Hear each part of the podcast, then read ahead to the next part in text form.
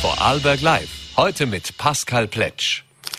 Herzlich willkommen zu einer neuen Ausgabe von Vorarlberg Live. Heute am Montag, den 21. Februar 2022. Ja, heute in der Sendung wieder zwei spannende Gäste. Zum einen werden wir nach Innsbruck schalten zu Virologin Professor Dr. Dorothea van Leer und wollen uns mit ihr unterhalten über die neue aufgetauchte Omikron-Variante, was es mit der Aufsicht hat, was da auch auf uns zukommen könnte. Äh, den Anfang machen wir jetzt aber hier im Studio, darf ich sehr herzlich begrüßen, Landessekretärsdirektor Wolfgang Grabherr. Schönen guten Abend, herzlich willkommen bei Vorarlberg Live. Schönen Abend, hallo. Ja, seit einer Woche gibt es online die Möglichkeit, sich für eine Impfbefreiung anzumelden. Das ist mal unser Einstiegsthema, was wir uns heute unterhalten wollen. Wie gesagt, seit einer Woche ist es möglich, hier seinen Antrag abzugeben. Äh, erste Frage mal, wie verlief diese erste Woche? Wie viele Anträge wurden denn bisher schon abgegeben? Ja, diese erste Woche verlief eigentlich überraschenderweise recht verhalten. Mhm. Wir haben doch mit Hunderten von Anträgen gerechnet und bislang sind, ich habe jetzt um 16.15 Uhr nochmal hineingeschaut, es sind bislang 204 Anträge insgesamt eingegangen. Also heute waren es insgesamt sieben Anträge, die mhm. neu dazugekommen sind seit der Morgen um 8 Uhr. Also das ist eigentlich doch deutlich unter den Erwartungen zurückgeblieben, was wir eigentlich angenommen haben. Und ich habe mir diese Fälle auch ein bisschen angeschaut. Mhm. Die werden ja digital eingereicht und da sind einfach auch sehr viele Frauen dabei, die jetzt derzeit schwanger sind und die natürlich berechtigterweise um eine Impfbefreiung ansuchen. Mhm. Das wäre jetzt genau die nächste Frage gewesen. Wer hat denn da bislang angesucht? Sie haben es gesagt, schwangere Frauen. Äh, sagen wir so, ich habe jetzt nicht alle Fälle irgendwie mir angeschaut. Ich habe sie einfach tabellarisch angeschaut. Das sind Menschen, die größtenteils wirklich auch die Kriterien erfüllen. Das sind Menschen, die momentan einfach eine Krebserkrankung haben, mhm. die in Betreuung stehen. Da sind sehr viele junge Frauen dabei, die ein Kind erwarten, die natürlich auch befreit sind. Und ja, oder Leute, die jetzt einfach akut an einer Entzündung leiden und mhm. sich momentan nicht impfen lassen wollen. Und klar, einige Fälle sind auch dabei, die jetzt auf den ersten Blick jetzt nicht so eindeutig mhm. zuzuordnen sind, ob sie zu genehmigen sind. Aber da gibt es ja schlussendlich dieses ärztliche Gremium der Epidemieärzte, die dann schlussendlich darüber entscheiden werden, ob so ein Ausnahmegrund vorliegt. Mhm. Das kommen wir schon zum nächsten Punkt. Wie muss ich mir denn das jetzt vorstellen? Also das, wie gesagt, dieses System, ich gebe meinen Antrag ab was passiert dann als nächstes? Es ist ein mehrstufiges Verfahren. Das erste ist einmal, dass ein Antrag einmal eingereicht wird. Da mhm. scheitert es manchmal schon, weil viele Leute schicken dann irgendwie ihrem Hausarzt oder auch uns oder den Bezirkshauptmannschaften irgendwelche Befunde und äh, äh, das kann natürlich dann nicht zu einer Bearbeitung führen. Es gibt grundsätzlich zwei Möglichkeiten. Es gibt dieses Online-Formular, das kann man auf der Homepage des Amtes der Vorarlberger Landesregierung und der Impfbefreiung kann man sich das anschauen und da kann man seinen Namen kann man hochladen, man kann Dokumente, Anlagen, muss natürlich auch ein ein Dokument, also irgendein mhm. Führerschein, damit, auch, damit man auch weiß, dass diese mhm. Person auch tatsächlich diese Person ist. Es gibt eine zweite Möglichkeit, Leute, die jetzt nicht so computeraffin sind, die auch nicht die Möglichkeit haben, etwas einzuscannen oder sich einfach nicht so gut auskennen, die mhm. können natürlich auch unter unter einem Postfach, das ist das Postfach 0406 im Amt der Landesregierung Bregenz, können Sie unter Epidemieärztlicher Dienst auch einfach Arztbriefe einfach einreichen. Wobei, ich habe mir das angeschaut, es sind insgesamt sieben gewesen, mhm. die das nicht über das Online-Tool gemacht haben, aber diese Möglichkeit besteht. Mhm. Dann werden diese Dokumente, werden einmal gesichtet, werden gesammelt. Parallel dazu läuft derzeit oder ist derzeit gelaufen diese diese Ausschreibung, diese Suche nach Ärzten, die diese Tätigkeit durchführen. Diese, Tät, diese Ärzte werden, das sind ja vom Gesetz her, sind es sogenannte Epidemieärzte oder auch Amtsärzte, die sich da freiwillig gemeldet haben, diese Tätigkeit durchzuführen. Da sind wir mittlerweile fündig geworden, haben nahezu 60 Ärzte gefunden, die bereit wären, diese Tätigkeit durchzuführen. Und diese Ärzte müssen jetzt noch einen gewissen Formalakt erfüllen, müssen also als Epidemieärzte bestellt werden. Das ist ein bisschen ein Sonderstatus nach dem Ärztegesetz, weil sie nicht dem Ärztegesetz unterworfen sind. Es gilt da ein bisschen eine Sonderregelung im Ärztegesetz und im Epidemiegesetz, das ist wieder eine andere gesetzliche Grundlage, müssen sie quasi, damit sie diese Tätigkeit im Auftrag einer Bezirkshauptmannschaft durchführen dürfen, müssen sie so bestellt sein. Diese Bestellung ist derzeit im Laufen. Ich hoffe, dass das in den nächsten Tagen abgeschlossen wird und dann wird, werden diese diese Anträge werden einfach so in Paketen diesen Epidemieärzten zugeteilt. Die schauen sich im Internet oder, oder auch postalisch diesen Fall an und urteilen schlussendlich darüber, ob so eine Ausnahmegenehmigung mhm. gewährt wird oder nicht. Das ist also dann ein ärztliches Attest. Das ist mhm. also keine irgendwie ein Bescheid, keine, kein Dokument, das von der Bezirkshauptmannschaft ausgestellt wird, sondern das ist genau in diesem Gesetz beziehungsweise in der Verordnung zum Impfpflichtgesetz genau festgelegt. Da gibt es eine Anlage 2, wie das auszusehen hat. Da mhm. kommen auch keine Diagnosen hinein. Und dieses Dokument wird dann dieser Person zugestellt und diese Person muss dieses Dokument dann momentan noch mitführen. Mhm. Mitführen. Das ist ein bisschen, da ist der Bund ein bisschen säumig, wenn ich das so äh, flapsig ausdrucken kann, weil es sollte natürlich so eine Ausnahmebestätigung auch in den Impfregister eingetragen werden, aber diese, wie soll ich sagen, der, der Bau dieser Schnittstelle, das wird noch bis das im April circa dauern. Und mhm. bis das quasi bis das digital archiviert werden kann, müssen diese Personen, die halt so eine Impfbestätigung haben, sofern sie kontrolliert werden, müssen sie dieses äh, Ausnahme, diese Ausnahmebestätigung, mhm. dieses Ausnahmeattest halt vorweisen, damit der Polizist auch weiß, ja, er hat also keine Übertretung begangen. Mhm. Also alles noch ein bisschen kompliziert, aber wenn ich Sie richtig verstanden habe, dann dauert es jetzt schon. Also wenn ich jetzt letzten Montag zum Beispiel das so gleich eingereicht habe, dann nehme ich an, wird es nicht lange dauern, bis dann auch die ersten Nachfragen kommen werden. Wie schaut es denn jetzt aus? Das, das heißt, richtig. da muss man noch ein bisschen warten. Da muss man ein bisschen Geduld haben. Wir Nachdem diese Strafbestimmungen ja mit dem 15. März 2022 ja. beginnen wollen, ist also unsere Zielsetzung schon die, dass wir diese Fälle, die bis zu diesem Zeitpunkt eingebracht sind, auch abgearbeitet haben. Und ich denke, das ist jetzt bei dieser geringen Anzahl an Fällen, wird das auch durchaus möglich sein. Auch wenn wir jetzt nicht gleich diese Woche beginnen, wenn es vielleicht noch ein, zwei Wochen geht, aber Zielsetzung ist schon die, dass wir bis zum 15. März 2022, bis dann das schlagen wird, mhm. dass man auch bestraft wird, dass man kontrolliert wird, dass das irgendwie dann bis zu diesem Zeitpunkt erledigt ist, das mhm. Ganze. Jetzt haben Sie gesagt, es sind noch nicht so wahnsinnig viele eingelangt, wenn man sich teilweise die Demonstrationen angesehen hat hat und auch was in den sozialen Netzwerken, was auch in den Foren äh, vorgekommen ist, hätte man erwarten können, dass da jetzt die Server praktisch am ersten Tag gleich zusammenbrechen. Haben Sie für sich beim Land auch eine Erklärung, woran es liegt, dass jetzt offensichtlich so wenige sich angemeldet haben? Heißt, sind da noch viele draußen, die darauf hoffen, dass es doch nicht zur Impfpflicht kommt?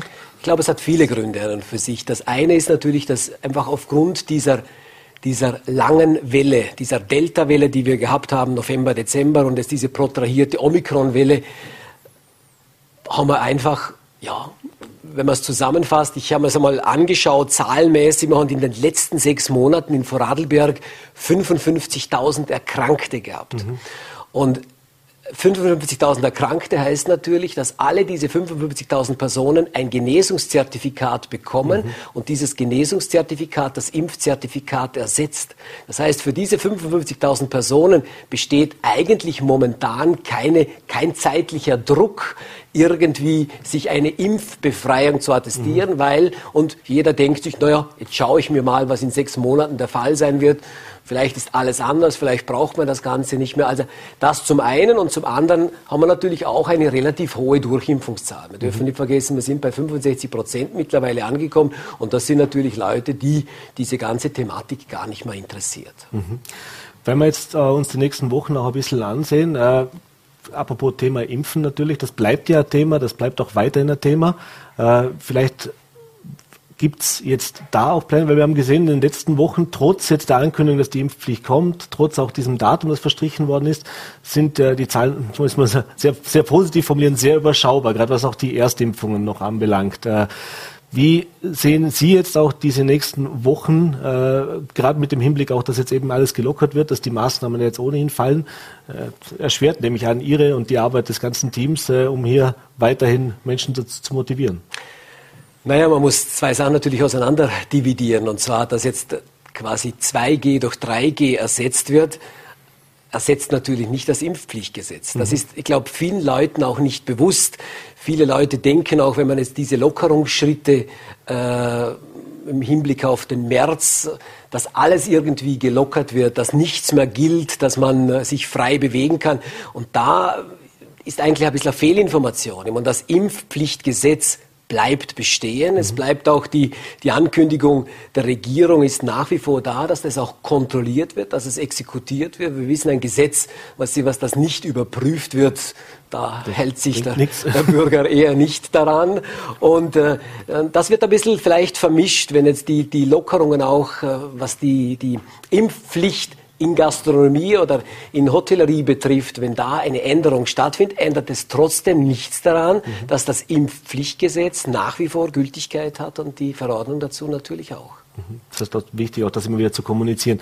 Äh, kommen wir noch zu einem anderen Thema. Das Thema der Tests ist ja auch ein großes Thema. Äh, Vollberg, äh, ja, immer sehr bemüht auch gewesen, äh, sehr flächendeckend, flächendeckend diese Tests anzubieten. Jetzt haben wir zum einen gehört, dass überdacht wird, was passiert Ende März mit dieser mit diesen Tests, äh, die meisten Experten sagen mittlerweile, dass symptomlose Testen ja, das müssen wir jetzt einfach irgendwann einmal aufhören, aus Kostengründen und weil es einfach auch nichts wirklich äh, uns hilft jetzt in der Bekämpfung, in der akuten Bekämpfung dieser Pandemie.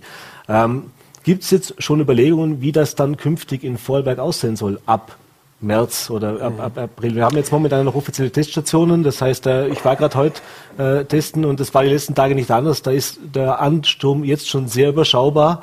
Äh, das ist ja dann auch immer eine Kostenfrage. Wie lange kann ich mir so ein Testzentrum auch leisten?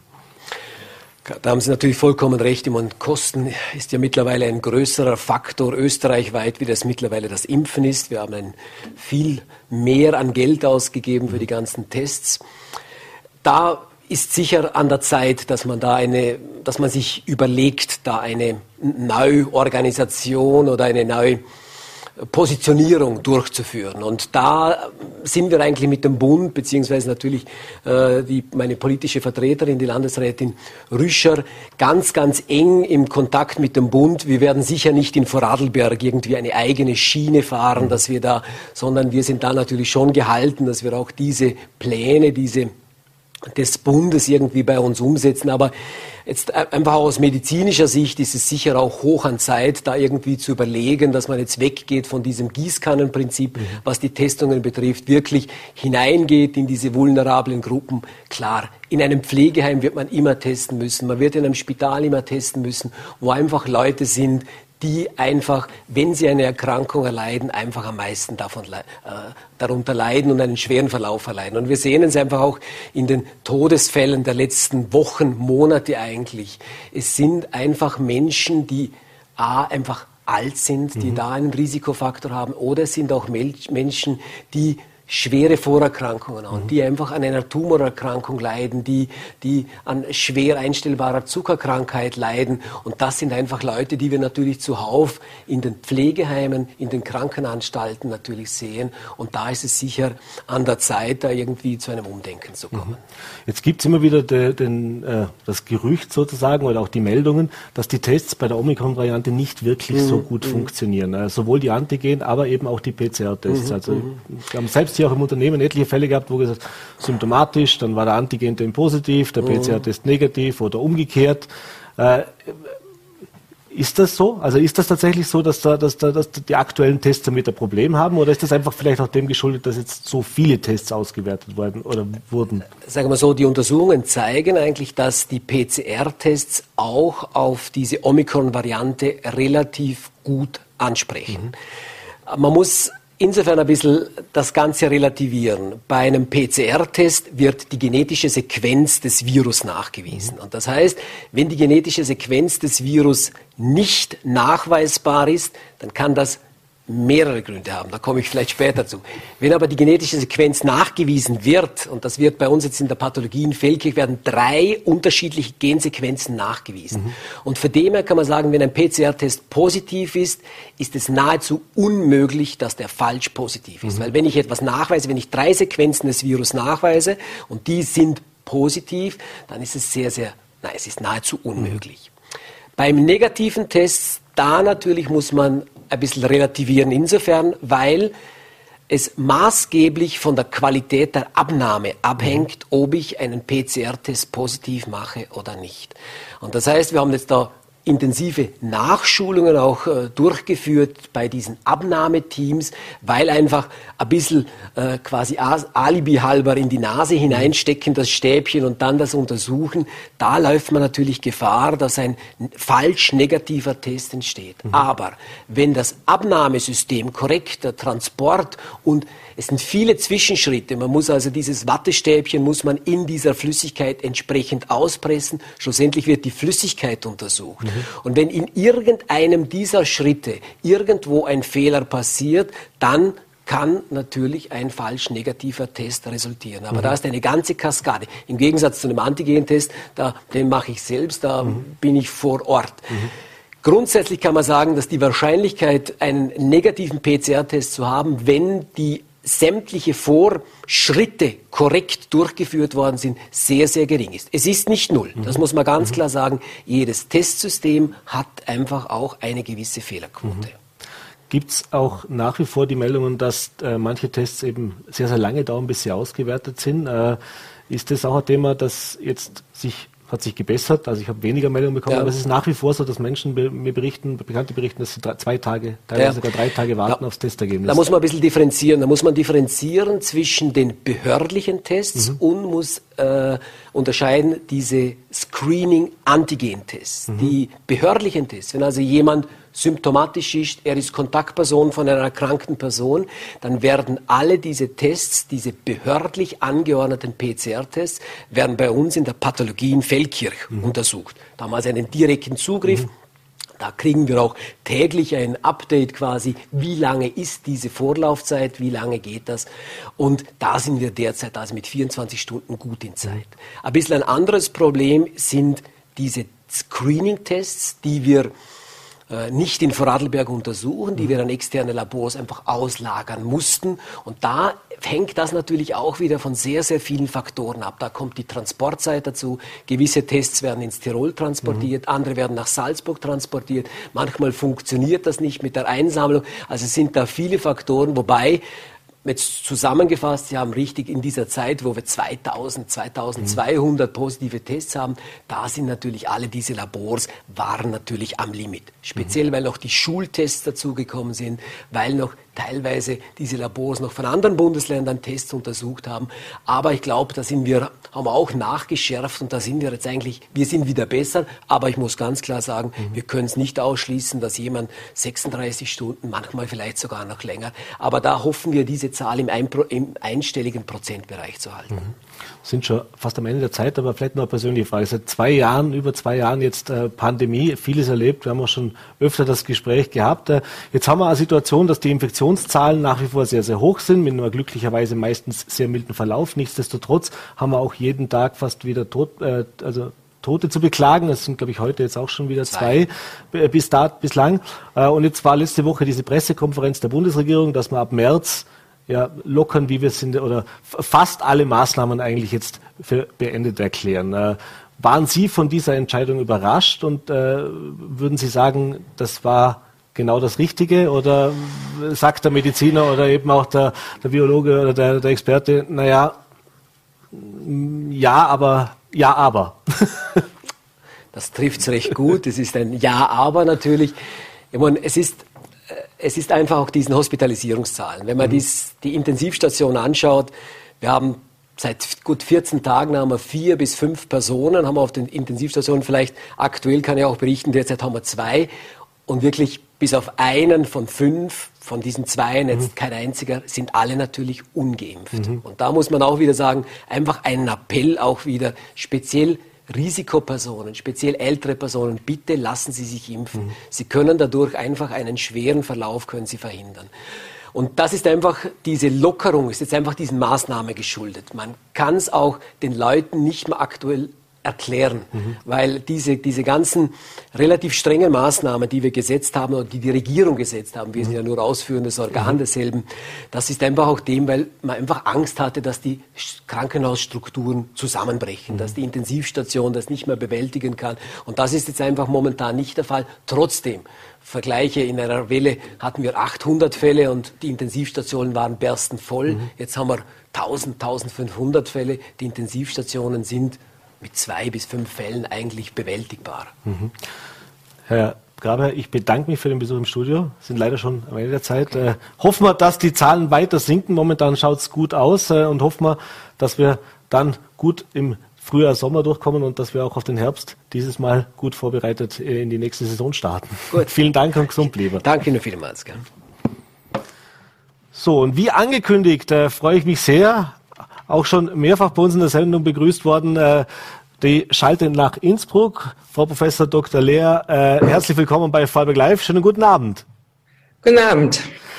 Ja, jetzt haben wir uns gerade unterhalten über das Testen, über das Impfen. Äh, und jetzt wollen wir uns natürlich auch ein bisschen über das Virus per se unterhalten. Und äh, jetzt wissen wir mittlerweile die Omikron-Variante, die momentan nach wie vor durch die, äh, durch die Alpenrepublik rauscht, äh, ist sehr, sehr infektiös, aber glücklicherweise offenbar nicht so schwer im Verlauf, wie das zum Beispiel Delta war.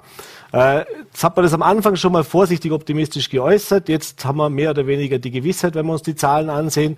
Und jetzt gibt's aber schon die nächste Mutation, die so langsam aufkeimt, diese Omikron 2, BA2 genannt. Äh, da haben wir jetzt wahrscheinlich noch relativ wenig Werte, aber können Sie uns schon was dazu sagen? Wie sieht's denn mit der aus? Das heißt, sind wir weiterhin auf einem guten Weg? Also sprich, dass wir zwar vielleicht viele Erkrankte, aber eben ohne schwere Verläufe haben? Oder müssen wir da trotzdem noch vorsichtig sein?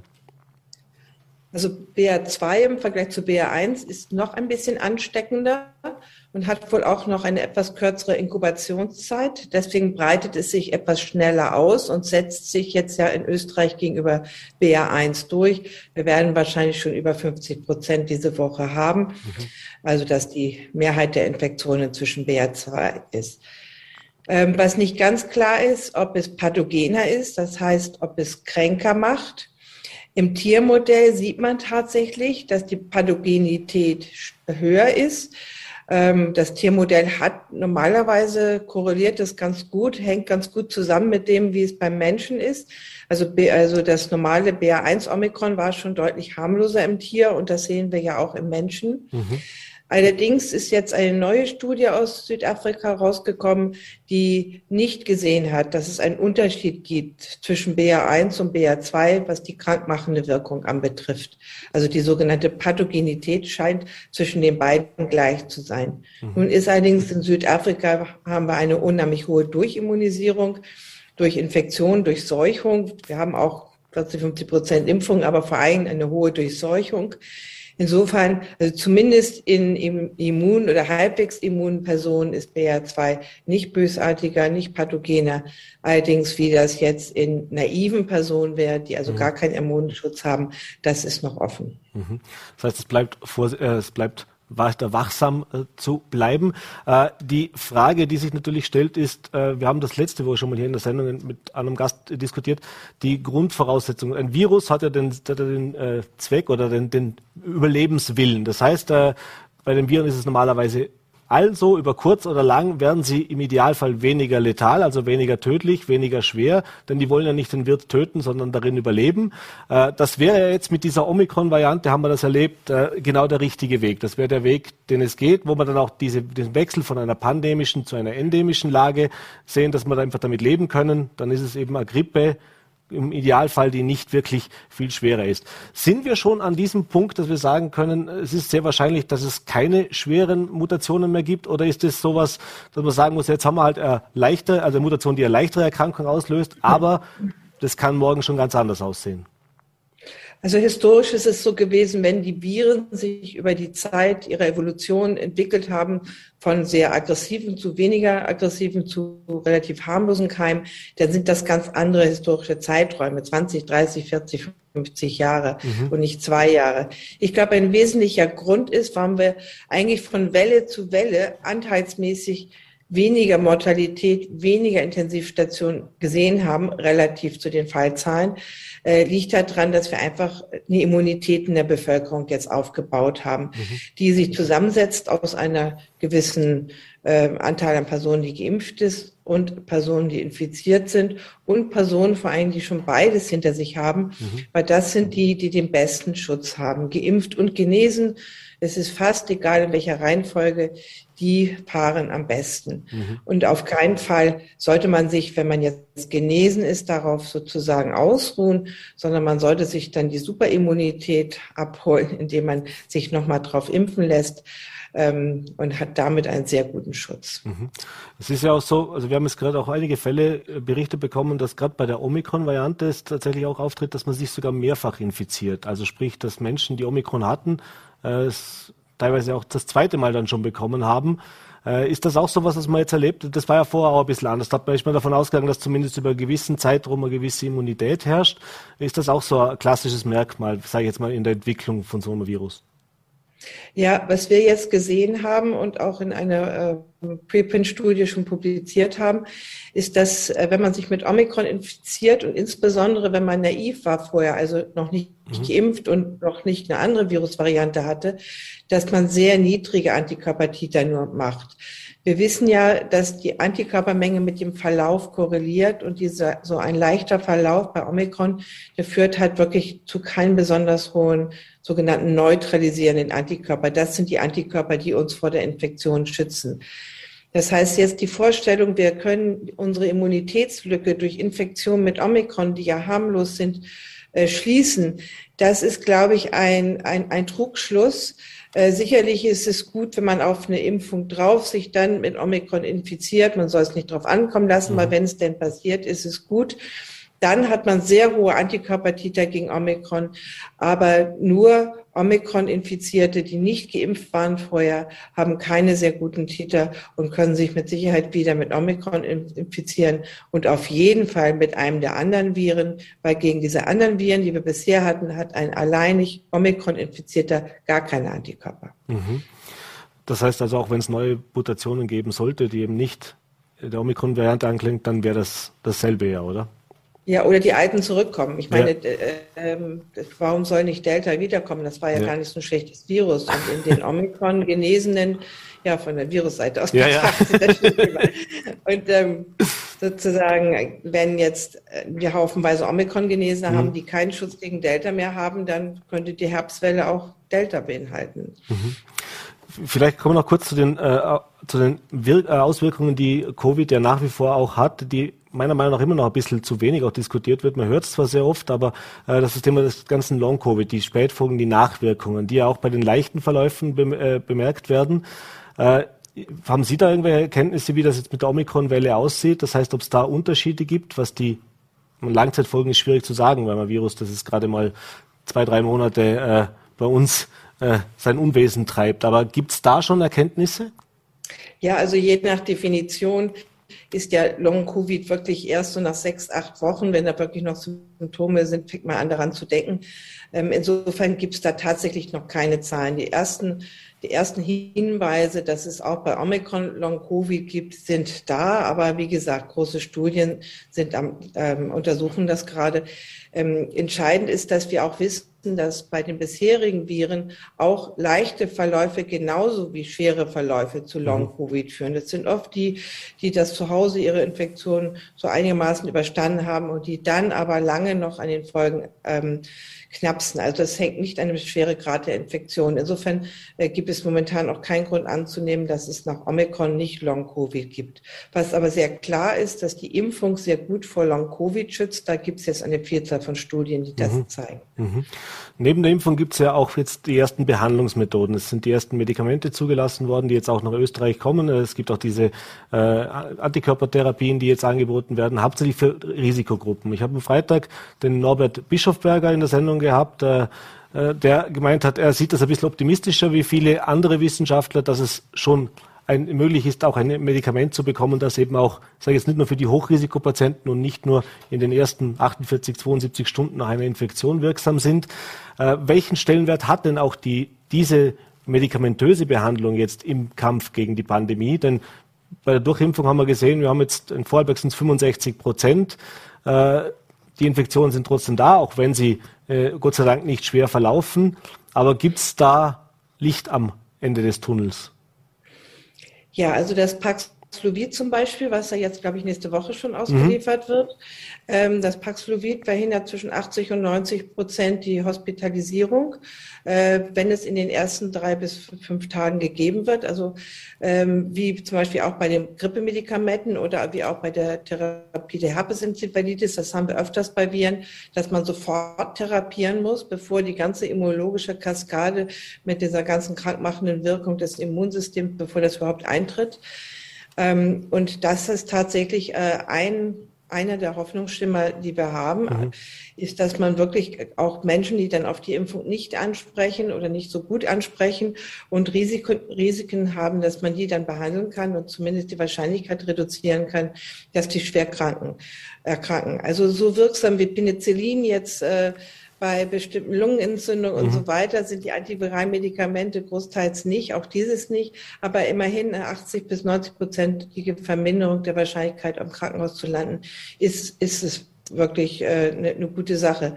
Wichtig ist natürlich dann tatsächlich, dass man weiterhin symptomatische Personen testet. Mhm.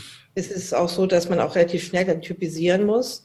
Äh, man muss also erstmal zwischen der Influenza und Corona unterscheiden, Covid unterscheiden. Das sind verschiedene Medikamente. Und dann muss man auch tatsächlich zwischen BA1 und BA2 unterscheiden, weil zum Beispiel ähm, gewisse Antikörper bei BA1 wirken, aber bei BA2 nicht. Mhm. Also die Diagnostik und die Testerei, auch wenn man sie vielleicht nicht breit jetzt mit der Gießkanne mehr verteilt, für symptomatische Patienten ist das unheimlich wichtig, schnell und effizient einen Test zu liefern. Mhm. Das haben wir ja gerade mit Ihrem Vorgänger bei mir im Studio jetzt gerade diskutiert. Das wird ja auch so kommen, aber dann, also dass symptomatische Personen auf jeden Fall auch mittelfristig weiter getestet werden, das soll ja auch so bleiben.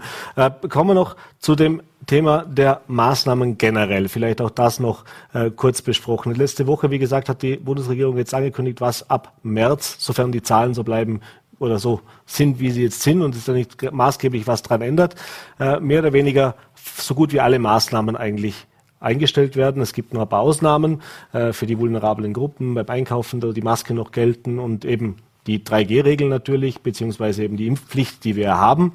Ähm, auch da gibt es natürlich sehr, äh, wie soll ich sagen, verschiedene unterschiedliche Meinungen äh, dazu, ob das jetzt der richtige Zeitpunkt ist, nachdem die Infektionszahlen nach wie vor hoch sind.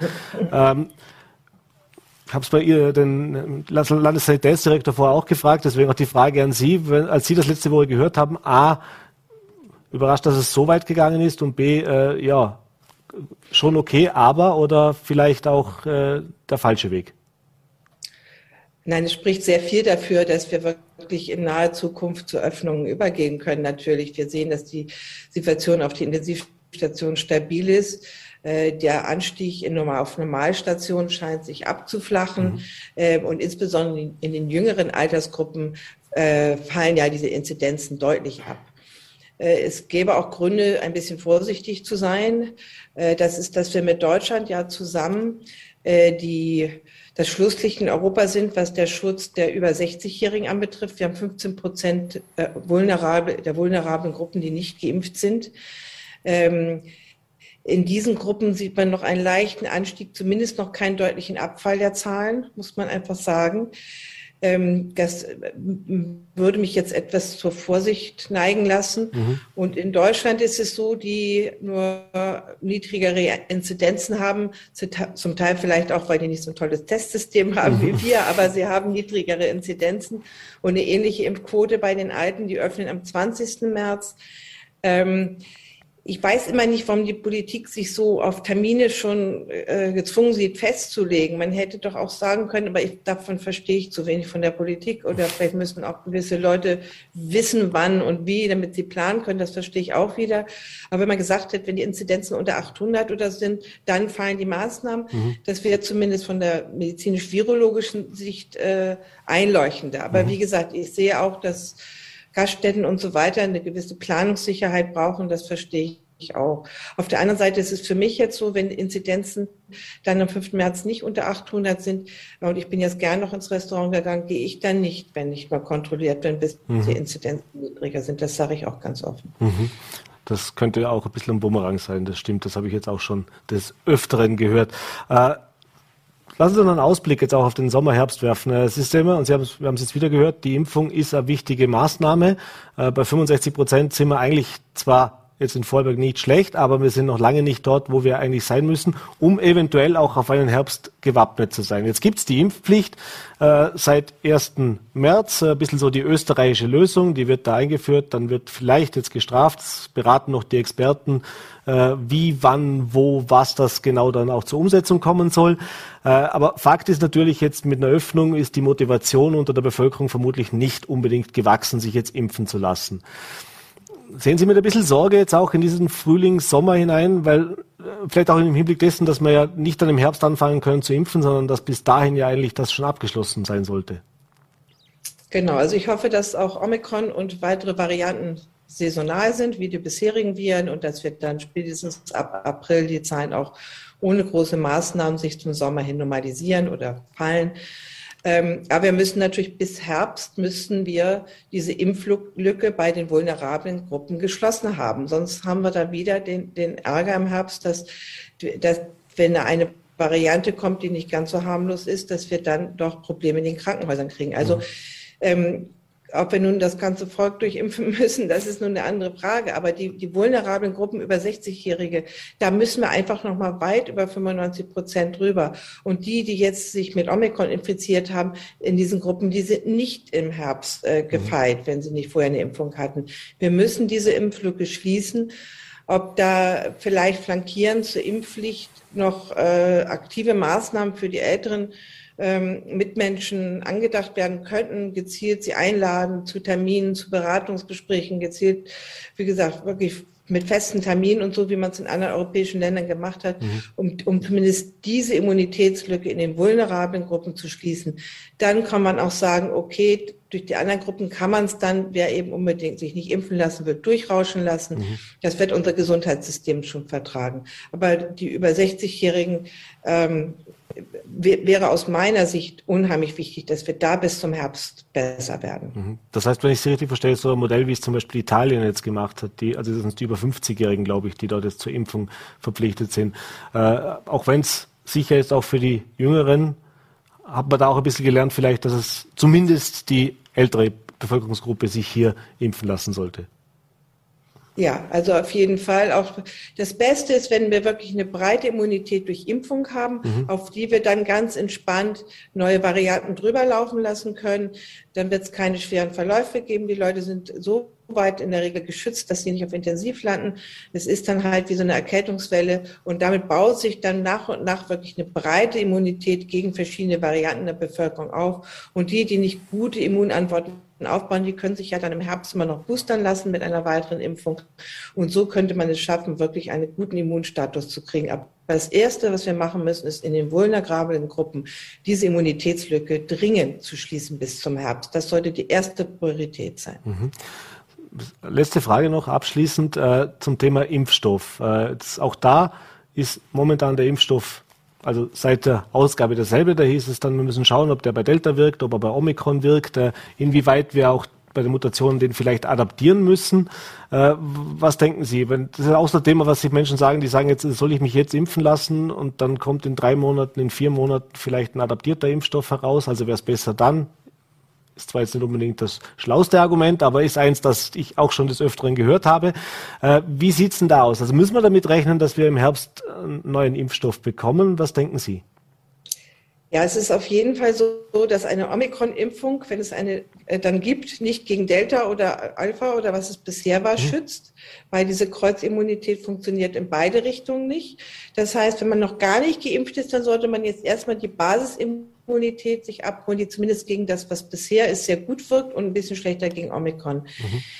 Die wiederum, die dreimal geimpft sind, und dazu zähle ich auch, und ähm, die sollten jetzt einfach ein bisschen vorsichtig sein, bis diese Omikron-Welle abgeklungen ist und bis zum Herbst warten und schauen, was dann im Angebot ist und sich dann eventuell mit einem aktuellen Impfstoff, wenn sie sich bis dahin nicht infiziert haben, ähm, auffrischen lassen.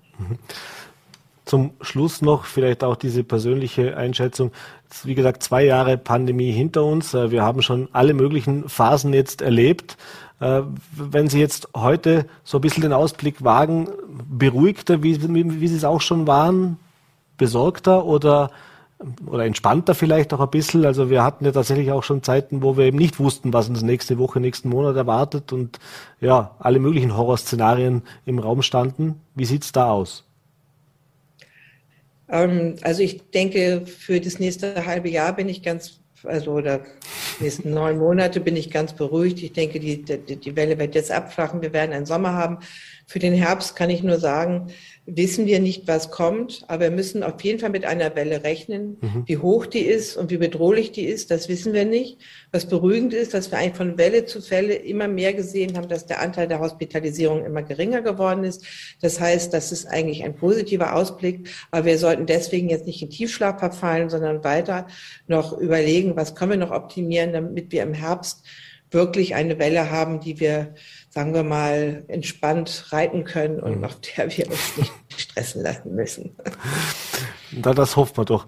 Frau Professor Dorothee von Leer, vielen Dank, dass Sie sich die Zeit genommen haben. Äh, bei sehr enger Terminplan auch, aber schön, dass Sie die Zeit gefunden haben, auch bei Vollberg Live vorbeizuschauen. Ich wünsche Ihnen noch einen schönen Abend, vor allem natürlich gesund lieber und ja, dass wir jetzt einen halbwegs ruhigen Frühling haben. Vielen Dank. Gleichfalls, schönen Abend. Wiederschauen. Und das war's mit der heutigen Ausgabe von Vollberg Live am Montag, den 22, äh, 21. Februar 2022. Ich hoffe, es hat Ihnen gefallen. Wenn Sie mögen, gerne morgen wieder 17 Uhr, Voller TV, NRT und Ländl TV. Bis dahin einen schönen Abend und bleiben Sie gesund.